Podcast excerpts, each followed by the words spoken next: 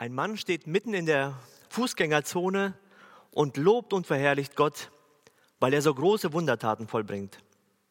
Und er erzählt von der Befreiung der Israeliten aus der ägyptischen Sklaverei und wie er auf wundersame Weise das große Volk trockenen Fußes durch, durch das Rote Meer hindurchführte.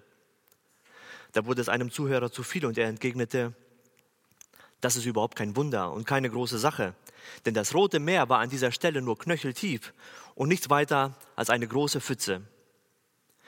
Jetzt war unser mutiger Zeuge noch euphorischer in seinen Bekundungen und er rief aus, Halleluja, gepriesen sei der Herr, der unvorstellbare Taten vollbringt. Moment mal, rief erneut sein Kontrahent. Haben Sie mich denn nicht verstanden? Das ist gar kein Grund, Gott zu verherrlichen. Aber sicher, mein Herr, ich habe Sie verstanden und ich bin umso mehr fasziniert von meinem Gott, der die gesamte ägyptische Elitearmee mitsamt ihren Pferden und Wagen in einer Pfütze ertrinken ließ.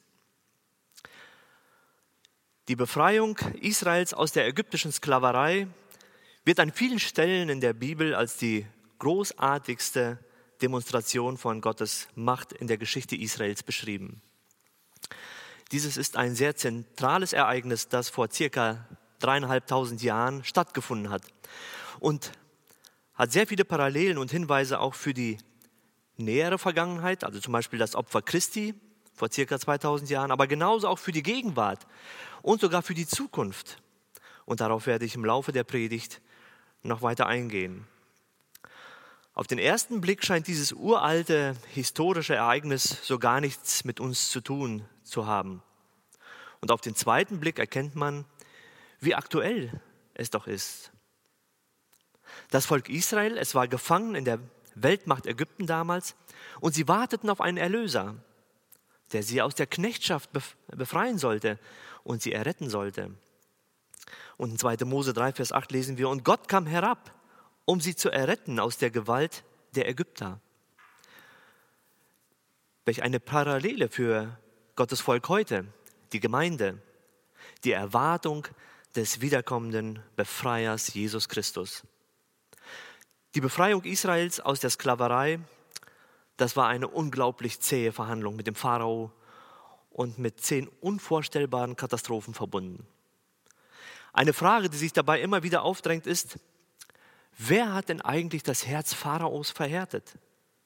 War Gott es, der sein Herz verhärtet hat? Oder war Pharao es selbst, der sich verhärtete?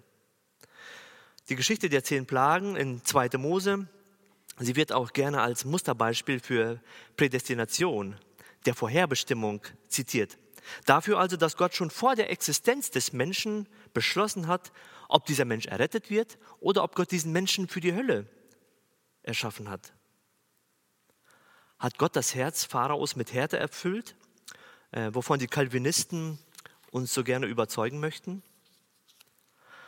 Hatte Pharao keine Chance, dem Verderben zu entkommen? War er bedingungslos und hoffnungslos für die Hölle vorherbestimmt?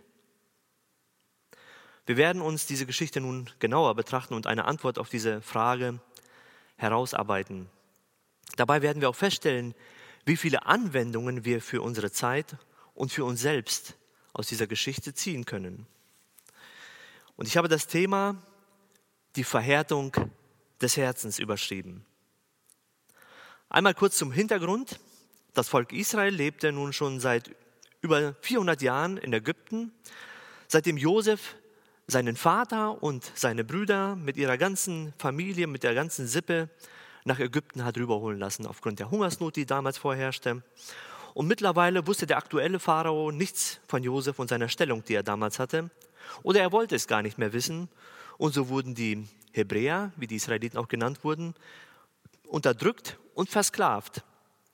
Und Gott hatte Mose den Auftrag gegeben, sein Volk aus dieser Sklaverei zu befreien, sie aus Ägypten wieder herauszuführen und sie in das versprochene Land nach Kanaan, nach Israel zu bringen. Als Unterstützung hatte er ihm seinen drei Jahre älteren Bruder Aaron zur Seite gestellt.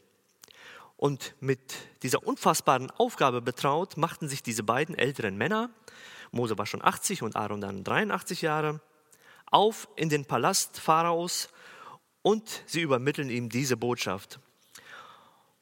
Und das ist der erste Gedanke, die Aufforderung Gottes, lass mein Volk ziehen. Wir befinden uns also im zweiten Buch Mose und wenn ich Kapitel nenne, dann bezieht sich das immer auf zweite Mose, wenn es nicht näher was anderes angegeben ist. Und ihr könnt gerne eure Bibeln auch zu Hause mit aufschlagen und so eine gottesdienstliche Atmosphäre auch erzeugen. Also zweite Buch Mose, Kapitel 5, den ersten Vers lese ich zunächst. Danach gingen Mose und Aaron hinein und sagten zum Pharao, so spricht der Herr, der Gott Israels, lass mein Volk ziehen, damit sie mir in der Wüste ein Fest feiern. Gott möchte, dass sein Volk Gottesdienst feiert. Und wie reagiert der Pharao darauf? Er sagt ganz überheblich, wer ist dieser Gott, dass ich auf ihn hören sollte? Ich kenne ihn nicht. Pharao erkannte sehr viele Götter. Sie hatten damals sehr viele Götter, wie wir es in der Kindergeschichte auch hörten. Immer wieder hatten sie irgendetwas, was sie verehrt haben und angebetet haben. Aber diesen Gott? Nein, diesen kenne ich nicht, sagt Pharao. Und außerdem, ich will Israel auch gar nicht ziehen lassen. Er ist sogar empört, dass Mose und Aaron das Volk von ihren Pflichten abhält und er befiehlt, dass sie wieder an die Arbeit gehen sollen. Und hier habe ich eine erste Anwendung für uns. Arbeit statt Gottesdienst. Wie entscheidest du dich, wenn es zum Beispiel am Mittwochabend heißt, Bibelstunde oder zu Hause etwas schaffen? Oder vielleicht nebenbei etwas dazu verdienen am Mittwochabend? Wir können es uns gut reden, aber Gott kennt unsere Beweggründe. Er kennt unsere Motivation. Sind wir zu Sklaven unserer Konsumgesellschaft geworden? Arbeit statt Gottesdienst? Um seinen Status halten zu können oder womöglich noch zu steigern? Arbeit statt Gottesdienst, um sich noch mehr leisten zu können? Der Pharao geht sogar noch weiter und er denkt, die sind wohl nicht ausgelastet, dass sie Feste feiern wollen für ihren Gott. Und er verschärft noch die Arbeitsbedingungen. Das war so schlimm, dass die eigenen Leute gegen Mose und Aaron gingen und ihnen wünschten, dass Gott sie dafür bestrafen sollte. Und Mose war total enttäuscht und am Ende. Kapitel 5, Vers Verse 22 und 23. Da wandte Mose sich an den Herrn. Warum tust du deinem Volk so etwas an, Herr? fragte er. Warum hast du mich hierher gesandt? Seit ich zum Pharao gegangen bin und ihm deine Botschaft ausgerichtet habe, behandelt er dein Volk noch viel schlechter. Und du unternimmst nichts, um dein Volk zu retten. Da können wir doch mit Mose absolut mitfühlen. Er wollte eigentlich gar nicht nach Ägypten kommen. Er wollte diese Aufgabe auch gar nicht annehmen. Aber letztendlich war er doch gehorsam und tat das, was Gott ihm aufgetragen hatte. Und jetzt ist er nicht nur bei dem Pharao verhasst, sondern auch bei seinem eigenen Volk. Und er fühlt sich total unverstanden und alleingelassen. Vielleicht geht es dir auch manchmal so. Vielleicht gerade ganz aktuell. Und du hast überhaupt keine Freude mehr an deinem Dienst und du willst ihn schon aufgeben. Was auch immer vorgefallen sein mag, ob Feind oder Freund oder gar die eigene Familie dir deinen Dienst oder sogar deine Nachfolge schwer machen. Denke an das, was Gott dir zugesagt hat. Er hat einen Plan. Und diese Nöte und diese Schwierigkeiten, sie gehören auch dazu. Hudson Taylor sagte mal, Gott hat uns keine ruhige Überfahrt verheißen, aber eine sichere Ankunft. Mose hatte das offensichtlich übersehen. Bereits bei der Übertragung dieser überaus großen Aufgabe an Mose sagte Gott, aber ich weiß wohl, dass der König von Ägypten euch nicht ziehen lassen wird, auch nicht durch eine starke Hand gezwungen. Kapitel 3, Vers 19. Es wird also keine einfache Sache werden, sagte er zu ihm. Das gehört zu meinem Plan. Und er bereitet Mose schon darauf vor. Und sagt dann einen Vers weiter, in Vers 20, also 2. Mose 3, 20, Deshalb werde ich meine Hand ausstrecken und Ägypten schlagen mit allen meinen Wundern, die ich in seiner Mitte, Mitte tun werde. Danach erst wird er euch ziehen lassen. Mose, hast du das vergessen? Gott möchte sich doch der Menschheit als der allmächtige Schöpfergott durch die Wunder offenbaren und danach erst folgt der Auszug. Und Gott ist sehr nachsichtig mit Mose. Gleich nach dem harten Aufeinandertreffen mit seinen Volksgenossen und der Niedergeschlagenheit erinnert er ihn in Kapitel 6 wieder an die Vorhersage, die er bereits in Kapitel 3 schon gemacht hatte. Und er ermutigt ihn, indem er ihm nochmal klar macht, mit welchem Gott Moses hier eigentlich zu tun hat. Er ist derselbe Gott, der sich Abraham, Isaak und Jakob als der Allmächtige offenbart hatte. Und dass er einen gewaltigen Plan mit ihm und dem Volke Israel hat. Und das ist ein gutes Rezept, um wieder durchzustarten. Nimm die Bibel, lies dir die Zusagen Gottes vor und mach dir klar, mit welchem überaus starken, ja allmächtigen Gott du es zu tun hast. Erinnere dich an das, was dich dazu geführt hat, einmal Jesus Ja zu sagen, ihm nachzufolgen oder auch in den Dienst einzusteigen. Was waren damals die Beweggründe dafür? Denk einmal drüber nach und du wirst sehen, es gehört alles dazu. Ich bin noch nicht am Ziel, aber, ich, aber Gott hat alles unter Kontrolle. Übrigens, die Berufung Moses war für mich damals der Anlass und Ansporn, selber in den Dienst einzusteigen.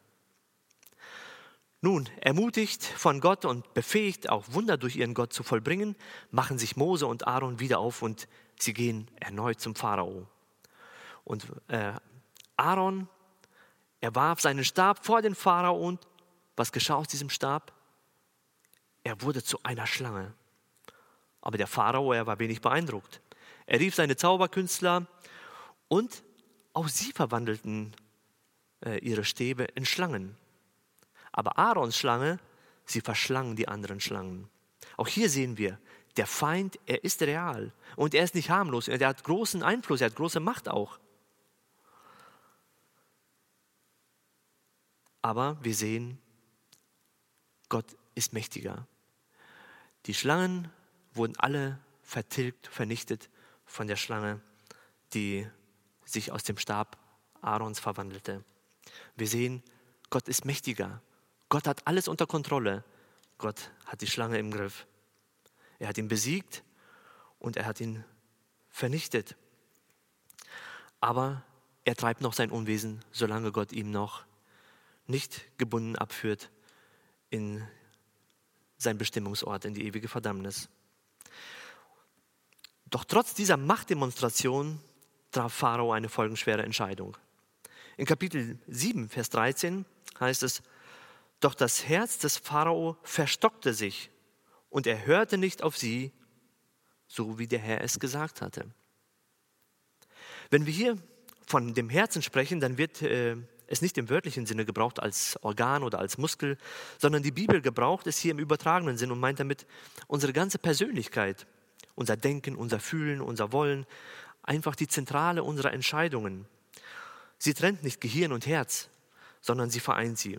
Und das Herz ist, das, äh, ist der Motor des Lebens und äh, pumpt das Blut durch die Adern und ohne das Herz läuft nichts.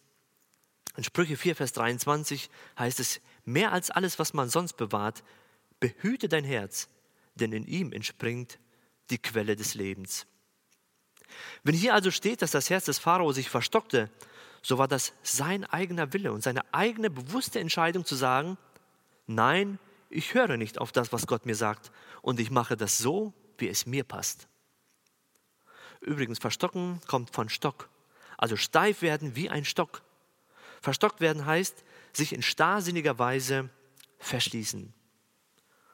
Nach dieser folgenschweren Entscheidung, sich dem Reden Gottes zu verhärten oder zu verschließen, lässt Gott eine fürchterliche Katastrophe über Ägypten kommen. Eine ganze Reihe von Katastrophen. Und wir kommen zu der ersten Katastrophe. Die erste Plage, das Wasser wird zu Blut. In Kapitel 7 sind wir. Im Vers 19 wird das Ganze beschrieben. Und der Herr sprach zu Mose, sage zu Aaron, nimm deinen Stab und strecke deine Hand aus über die Gewässer Ägyptens über seine Flüsse, Nilarme, Sümpfe und alle seine Wasserstellen, so dass sie zu Blut werden. Und im ganzen Land Ägypten wird Blut sein, selbst in Gefäßen aus Holz und Stein. Manche Bibelkritiker behaupten, dass durch bestimmte Mikroben das Wasser sich rot verfärbte oder durch die Nilüberschwemmungen sich das Wasser mit der roten Erde vermischte und die rote Farbe annahm. Aber hier steht nicht, dass es wie Blut wurde, sondern dass das Wasser zu Blut wurde sodass die Fische sogar im Nil starben. Ja, sogar das Wasser, was sie vorher schon äh, als Vorrat geschöpft hatten und in ihren Räumlichkeiten stehen hatten, in den Krügen und den Töpfen, selbst da wurde das Wasser zu Blut. Und das ist wohl kaum mit der roten Erde zu erklären. Dass Gott ausgerechnet diese Katastrophe wählte, war kein Zufall oder Willkür. Das hatte, wie alles, was er macht, eine tiefere Bewandtnis. Die Ägypter, sie verehrten Hapi oder Apis, den Gott mit Stierkopf. Das war der Gott der Nilüberschwemmungen. Die Nilüberschwemmungen, die waren sehr wichtig für das Leben in Ägypten. Denn diese brachten den fruchtbaren Schlamm und dann wurde da hineingesät. Und das sicherte gewissermaßen das Leben in Ägypten. Aber anstatt dem Schöpfergott die Ehre zu geben, haben sie die Nilüberschwemmungen als Gott verehrt. Oder auch Isis wurde als Göttin des Nils verehrt. Knum, der Gott mit Widderkopf, wurde verehrt als der Bewacher des Nils. Und nun Jahwe, der Gott Abrahams, Isaaks und Jakobs, der sagt, jetzt soll die Quelle des Lebens in Ägypten zu einem Fluch werden.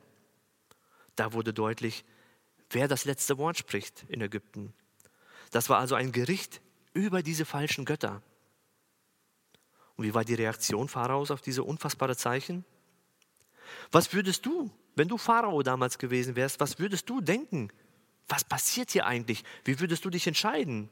Wie würdest du dich verhalten? Gott hatte vorher schon den Pharao informieren lassen, was geschehen sollte. Und zwar aus folgendem Grund. In Vers 17 sagt er, daran sollst du erkennen, dass ich der Herr bin. Du kennst so viele Götter, aber mich, den einzig wahren Gott, kennst du nicht? Er sollte zur wahren Gotteserkenntnis kommen. Aber der Pharao errief wiederum seine Magier. Und? Versuchten sie das Blut jetzt wieder in Wasser zu verwandeln, das Elend abzuwenden? Wir lesen Vers 22. Aber die ägyptischen Magier brachten mit ihren Zauberkünsten dasselbe fertig. Deshalb blieb der Pharao starrsinnig. Sie verschlimmerten noch die Lage. Sie zauberten noch mehr Blut hervor. Der Pharao dachte, ach, was Mose kann, das können meine Magier auch, das ist nichts Besonderes. Und er verhärtete zum zweiten Mal sein Herz und er weigerte sich schlicht, sie ziehen zu lassen. Und es folgte die zweite Plage. Frösche. Kapitel 7, 6, Vers 26 äh, bis 29. Darauf sprach der Herr zu Mose, geh zum Pharao hinein und sage zu ihm, so spricht der Herr, lass mein Volk ziehen, damit sie mir dienen. Wenn du dich aber weigerst, es ziehen zu lassen, so will ich dein ganzes Gebiet mit Fröschen schlagen. Und der Nil wird von Fröschen wimmeln, und sie werden heraufsteigen und in dein Haus kommen, in dein Schlafzimmer und auf dein Bett, in die Häuser deiner Hofbeamten und unter dein Volk, in deine Backöfen und in deine Backtröge. Wieder sagt Gott voraus, was auf sie zukommt, falls sie sich weigerten, Israel ziehen zu lassen. Und Pharao hört nicht darauf. Und wieder ruft er seine Magier. Und wieder zaubern sie noch mehr Frösche hervor.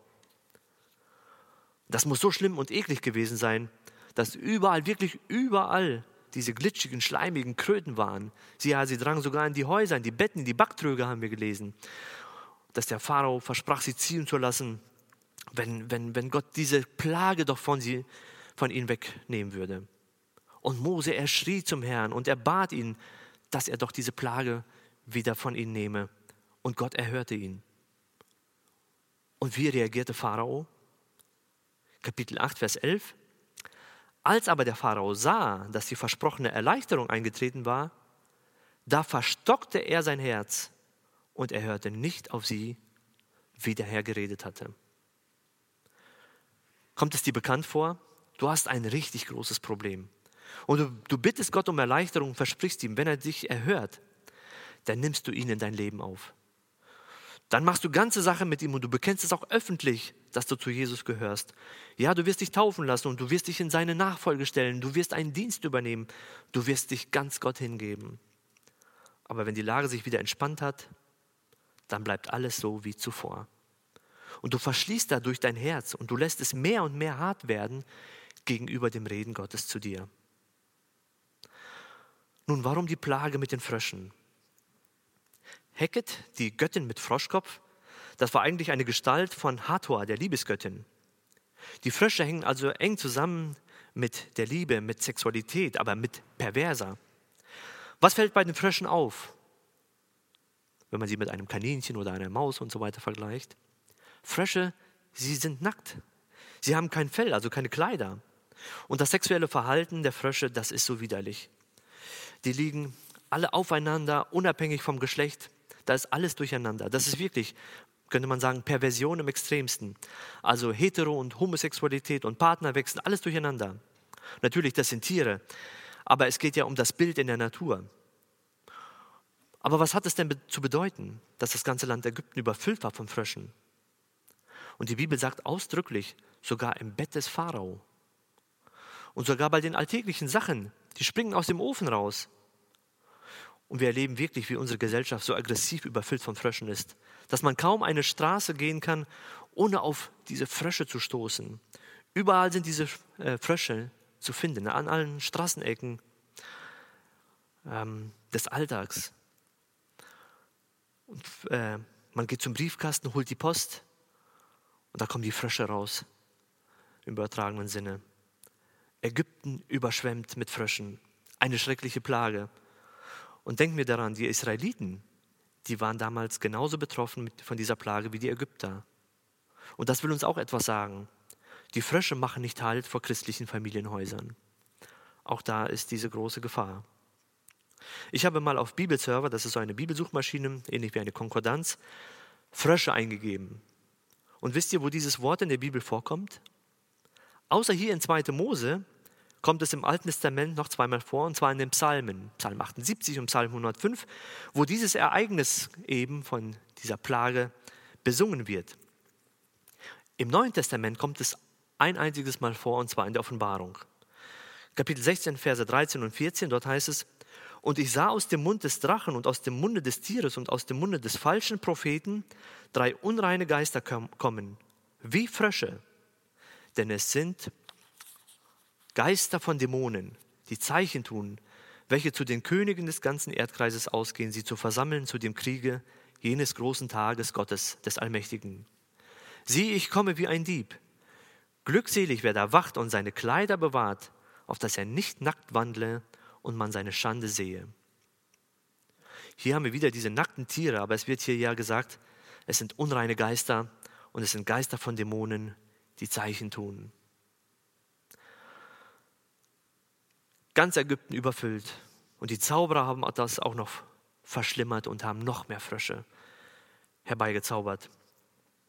Die haben nichts dagegen tun können, die haben es aber verschlimmern können. Und Pharao verhärtete zum dritten Mal sein Herz und er weigerte sich erneut, sie ziehen zu lassen. Das hatte natürlich zur Folge, dass die nächste Katastrophe hereinbrach. Die dritte Plage, Mücken. Kapitel 8, Vers 13. Und Aaron streckte seine Hand aus mit seinem Stab und schlug den Staub auf der Erde.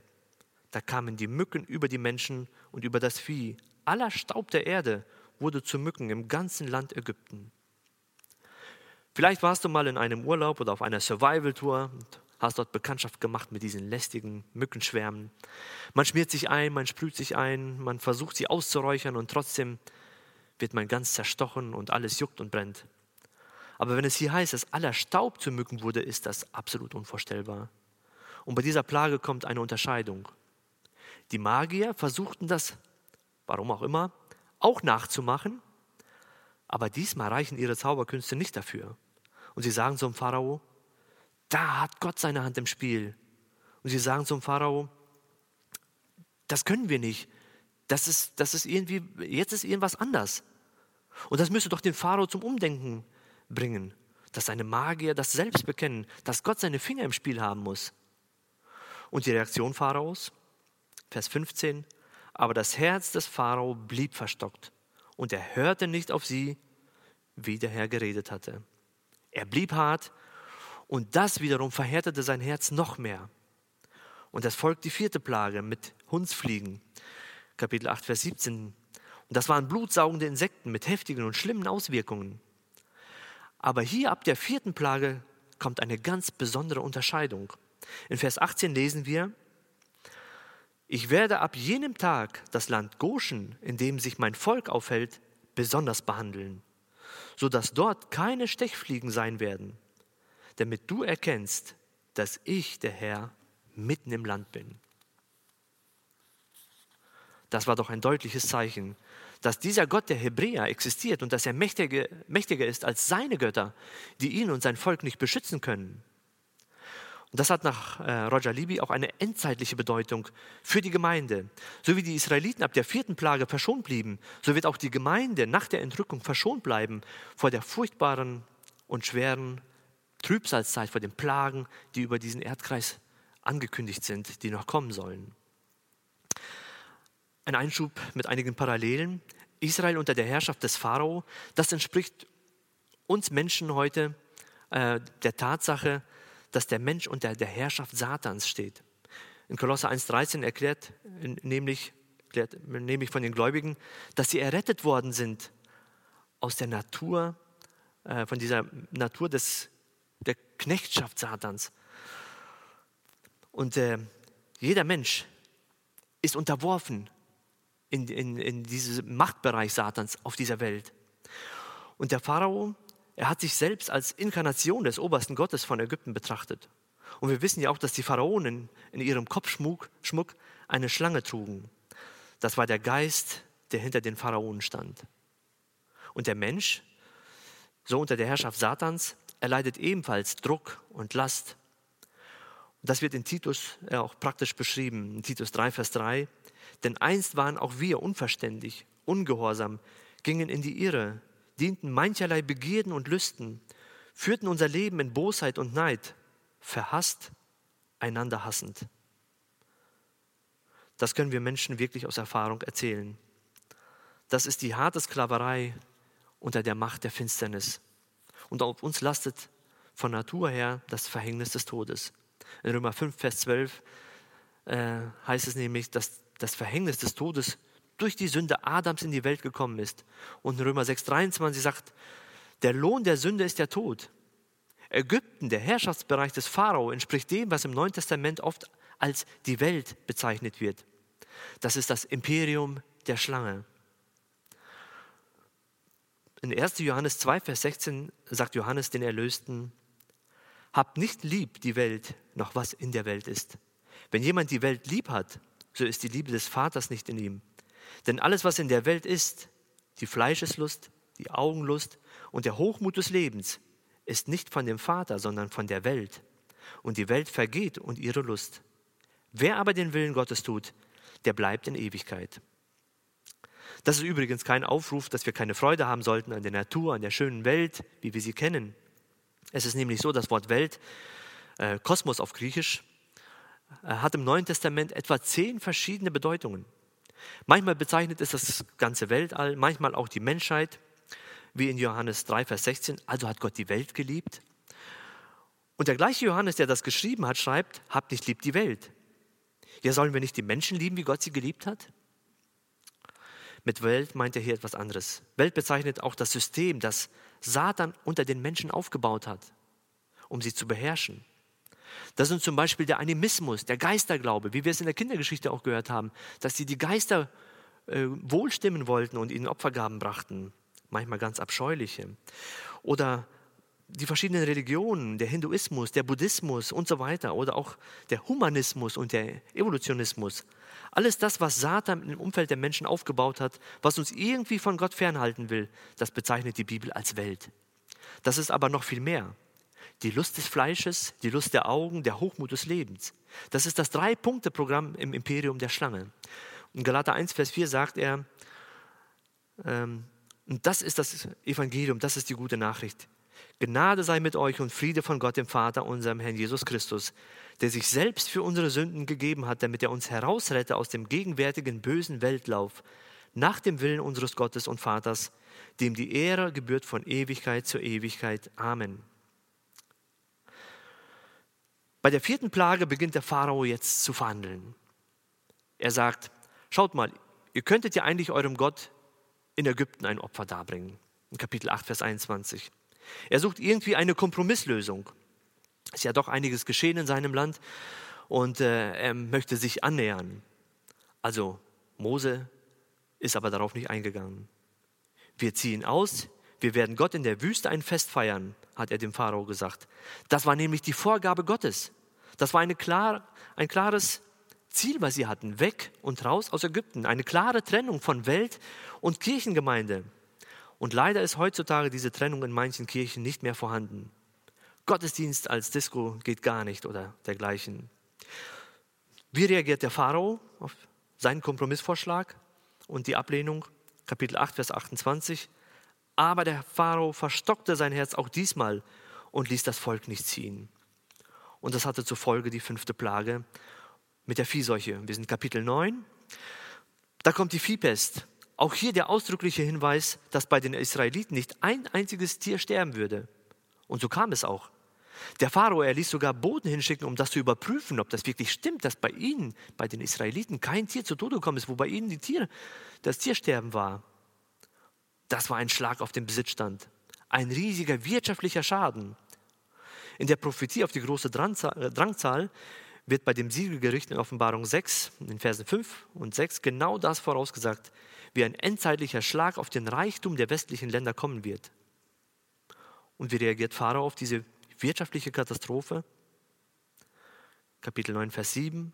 Aber das Herz des Pharao blieb verstockt. So kommt die sechste Plage mit Geschwüren. Hier kommt es zu einer landesweiten Krankheitswelle, ein Angriff auf die Gesundheit und den Körper. Das hat wohl das gesamte Gesundheitssystem zum Einsturz gebracht. In Vers 11 wird gesagt, dass sie auch bei den Zauberern ausgebrochen sind. Und dann konnten sie nicht mehr vor Mose stehen, sonst kamen sie ja immer vor Mose und standen vor ihm. Aber hier waren sie selber krank und sie schämten sich wohl auch. Man muss jetzt daran denken, bei den Ägyptern in ihrer Religion war ja die Haut und äh, die Schönheit der Haut etwas ganz, ganz Wichtiges in religiöser Hinsicht. Und die Priester haben sich ja kahl geschoren und die haben gut auf ihre Haut aufgepasst. Und wenn jemand gestorben war, dann hat man die Haut einbalsamiert, damit sie ja nicht verwest. Und jetzt diese Zauberer, denen die Haut so wichtig war, da kamen die Blattern raus. Sekmet war die Göttin mit der Macht über Krankheiten. Die konnte aber nichts verhindern. Und Isis war eine Göttin der Heilung, konnte hier aber auch nichts ausrichten.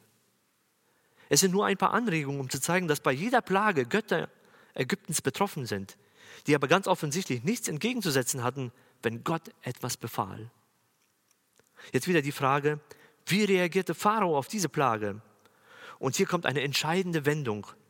Wisst ihr auch welche?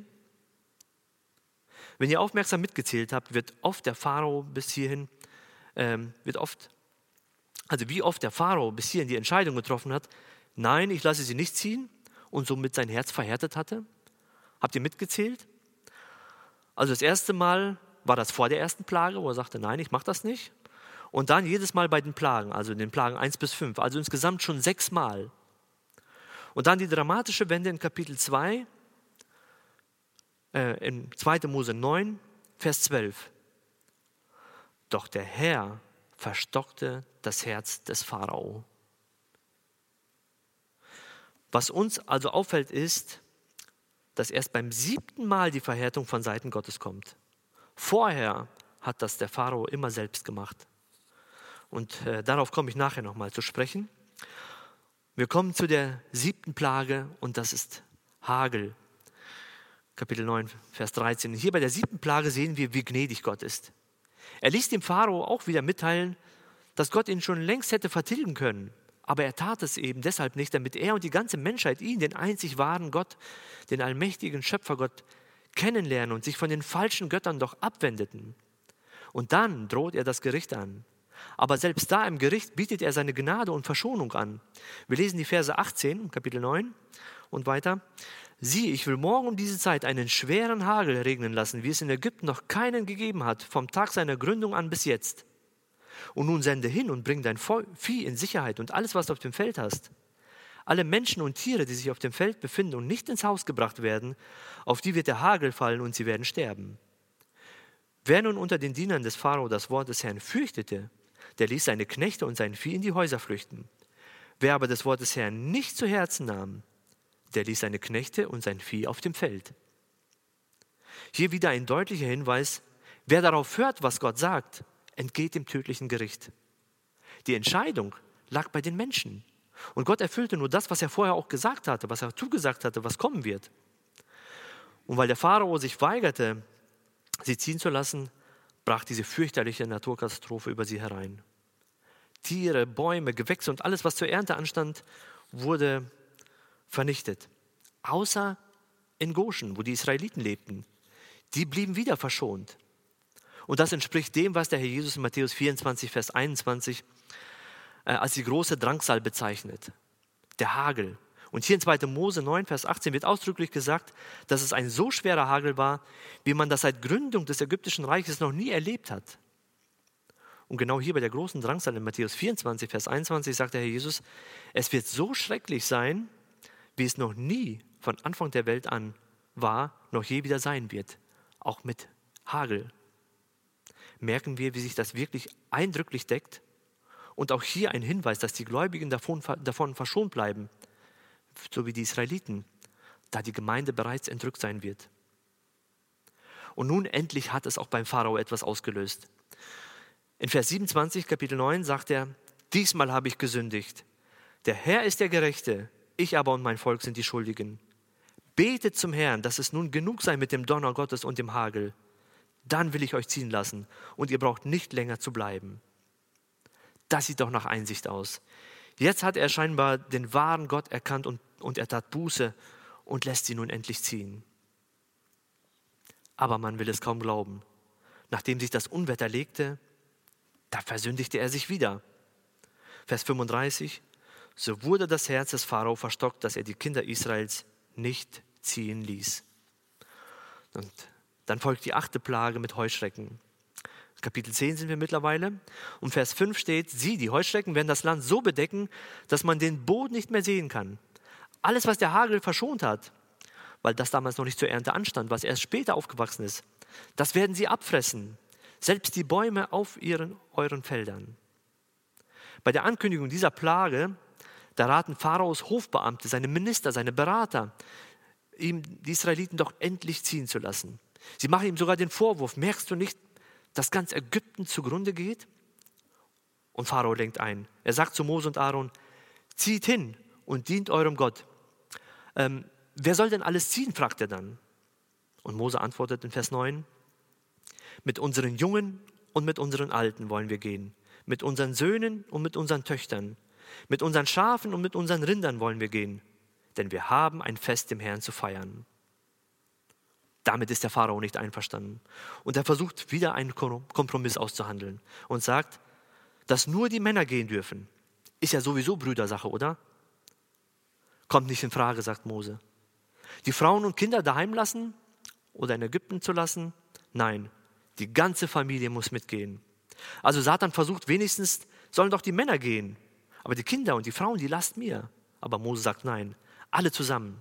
Männer, Frauen, Kinder, alle zusammen. Hier wird die Familie nicht aufgespalten. Gerade diese Vielfalt macht die Gemeinde aus. Nicht wie es manche versuchen, eine Gemeinde für eine bestimmte Altersgruppe ähm, zu machen. Junge Familien für sich, dann eine Gemeinde für die Jugendlichen, eine Gemeinde für die Älteren so altersgerechter versteht man sich ja auch untereinander. Ähm, jede Gruppe macht vielleicht für sich einen Gottesdienst. Nichts gegen den, die einzelnen Gruppen in den Gemeinden und die separaten Treffen, die sie auch haben. Aber wenn es um Gottesdienst geht, dann gehören alle zusammen. Und das können wir hier eindrücklich daraus erkennen. Und weil sie auf diesen faulen Kompromiss nicht eingingen, jagte man sie vom Hof. Und die Heuschreckenplage kam derart stark über sie, dass das Land sogar verdunkelt wurde dadurch und sie ließen nichts Grünes an den Bäumen übrig und an den Pflanzen. Und Pharao zeigt wieder Reue und Einsicht. Und in Vers 16 und 17 sagt er, ich habe gesündigt gegen den Herrn, euren Gott, und gegen euch. Und nun vergib doch meine Sünde nur diesmal und bete zum Herrn, eurem Gott, dass er nur diesen Tod von mir wegnimmt. War das echte Buße von Pharao? Hat er nun den wahren Gott anerkannt? Oder wünschte er sich nur Erleichterung der Umstände? Wir merken ja, wie aktuell dieses Thema mit den Plagen ist. Auch unser Land und die ganze Welt leidet zurzeit unter einer großen Plage. Und seit einem Jahr dreht sich alles um Corona und beeinflusst unser Leben. Betest du, dass Gott die Pandemie wegnimmt, damit es dir und allen wieder besser geht? Oder beten wir, dass durch dieses Zeichen die Menschen zur wahren Gotteserkenntnis kommen? Dass wir echte Buße tun und nicht nur Erleichterung der Umstände bekommen? Da nützt es nicht, das Ganze zu leugnen und zu protestieren und zu verschwören. Gott weiß um diese Plage und wir können beten, dass er sie auch wegnimmt. Aber vor allem sollten wir beten, dass es dazu dient und das ausführt, wozu Gott es zugelassen hat. Die Verhärtung Pharaos und damit zusammenhängenden Plagen hatten das Ziel, ihn, den einzig wahren Gott, zu erkennen und dann auch von seinen Wundertaten zu berichten in der ganzen Welt unter allen Generationen. Und Gott erhörte die Gebete und er befreite Ägypten bis zur letzten Heuschrecke steht da. Keine einzige wurde mehr gefunden. Und Vers 20, aber der Herr verstockte das Herz des Pharao und er ließ die Söhne Israel nicht ziehen. Und so will Gott noch ein Wunderzeichen, eine weitere Plage über Ägypten kommen lassen. Das ist die neunte Plage mit der Finsternis. Kapitel 10, Vers 22. Und Mose streckte seine Hand gegen den Himmel aus. Da entstand im ganzen Land Ägypten eine dichte Finsternis, drei Tage lang. Man konnte einander nicht sehen und niemand stand von seinem Platz auf drei Tage lang. Aber alle Söhne Israel hatten Licht in ihren Wohnsitzen. Es war so stockfinster in Ägypten, dass man die Dunkelheit mit Händen greifen konnte, heißt es. Unglaublich, so eine Schwärze, die so etwas wie etwas Gegenständliches anzufassen war. Und gerade die verschiedenen Arten von den Sonnengöttern in Ägypten spielten eine ganz entscheidende Rolle. Darum war das wieder ein Schlag speziell gegen Re, den Sonnengott, oder Horus, der auch als Sonnengott verehrt wurde, und auch gegen den Pharao, der sich als Inkarnation, also als menschgewordene Gottheit, als Ra oder Horus Osiris betrachtet wurde. Er war doch das Licht und jetzt so eine Dunkelheit. Jetzt willigt er ein, dass sie alle mit Frauen und Kindern zum Dienst des Herrn gehen konnten. Aber er macht wieder einen Kompromissvorschlag. Die Tiere, die bleiben hier, sagt er.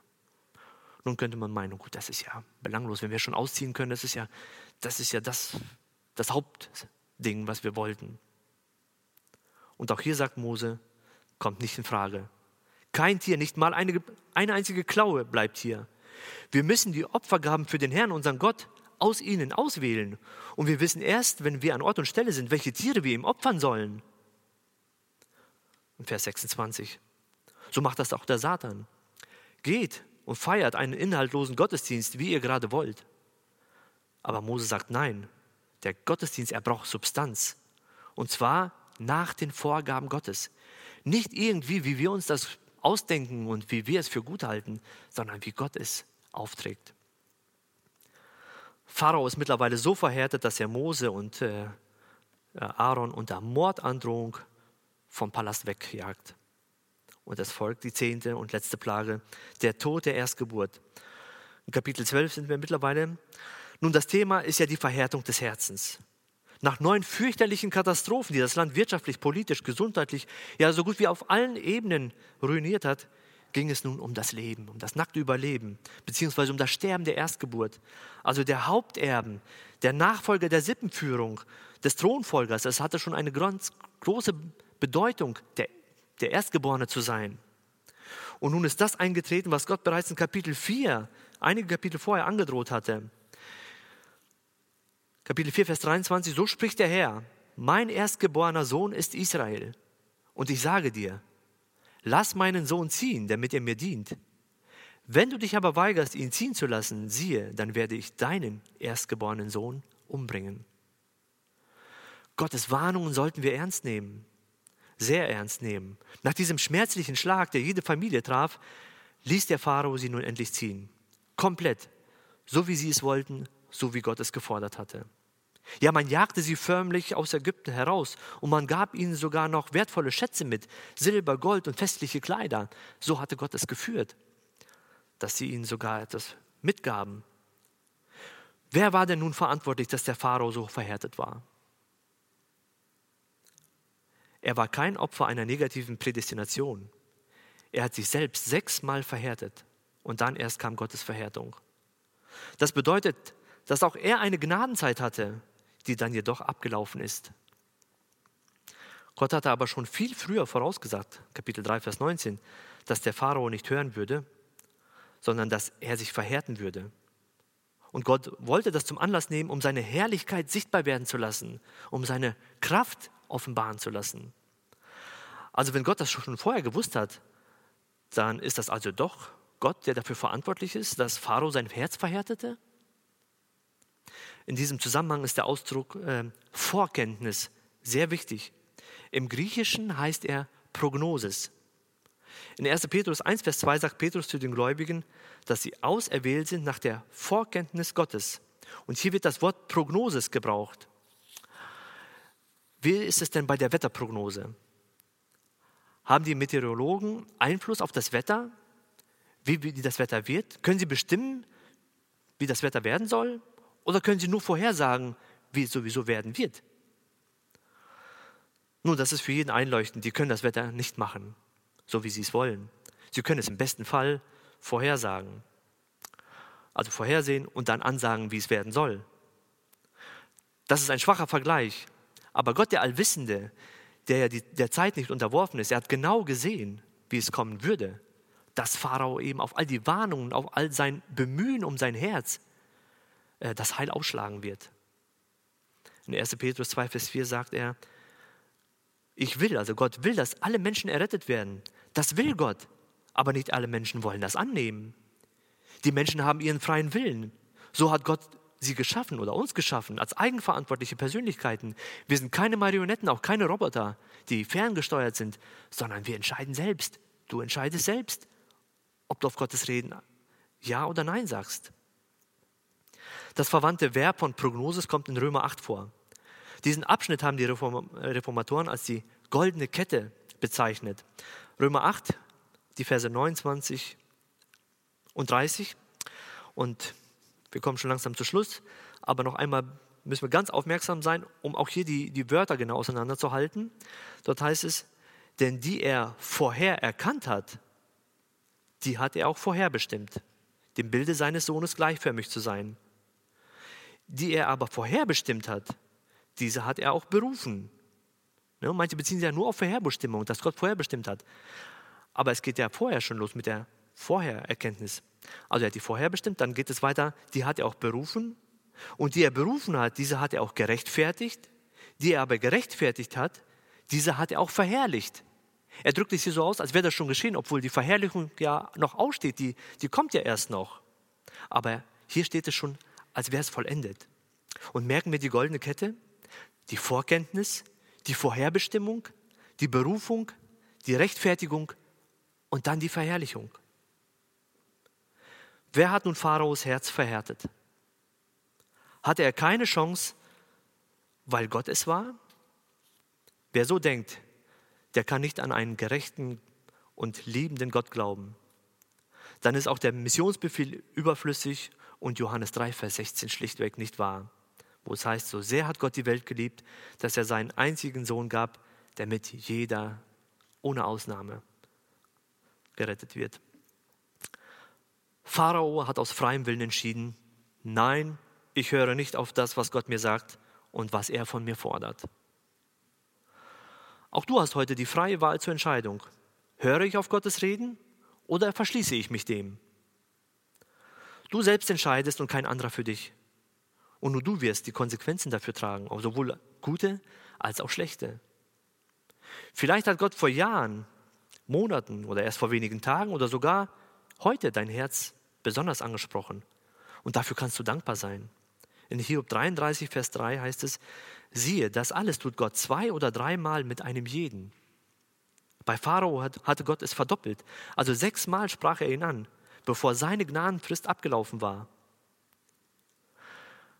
Wir leben noch in der Gnadenzeit, aber die Gnadenzeit ist beendet, wenn Gott wiederkommt, wenn der Herr Jesus seine Gemeinde abholen wird. Und das kann jeden Moment geschehen. Dann ist die Gnadenfrist auch für dich abgelaufen. Wie oft hast du schon deutlich gespürt, Gott hat mir direkt ins Herz geredet und du hast ihn ignoriert? Wie oft wird er noch zu dir sprechen? Und Hebräer 3, Vers 15 möchte ich als Ermutigung, als Abschluss vorlesen. Heute wenn ihr seine Stimme hört, verhärtet eure Herzen nicht. Amen.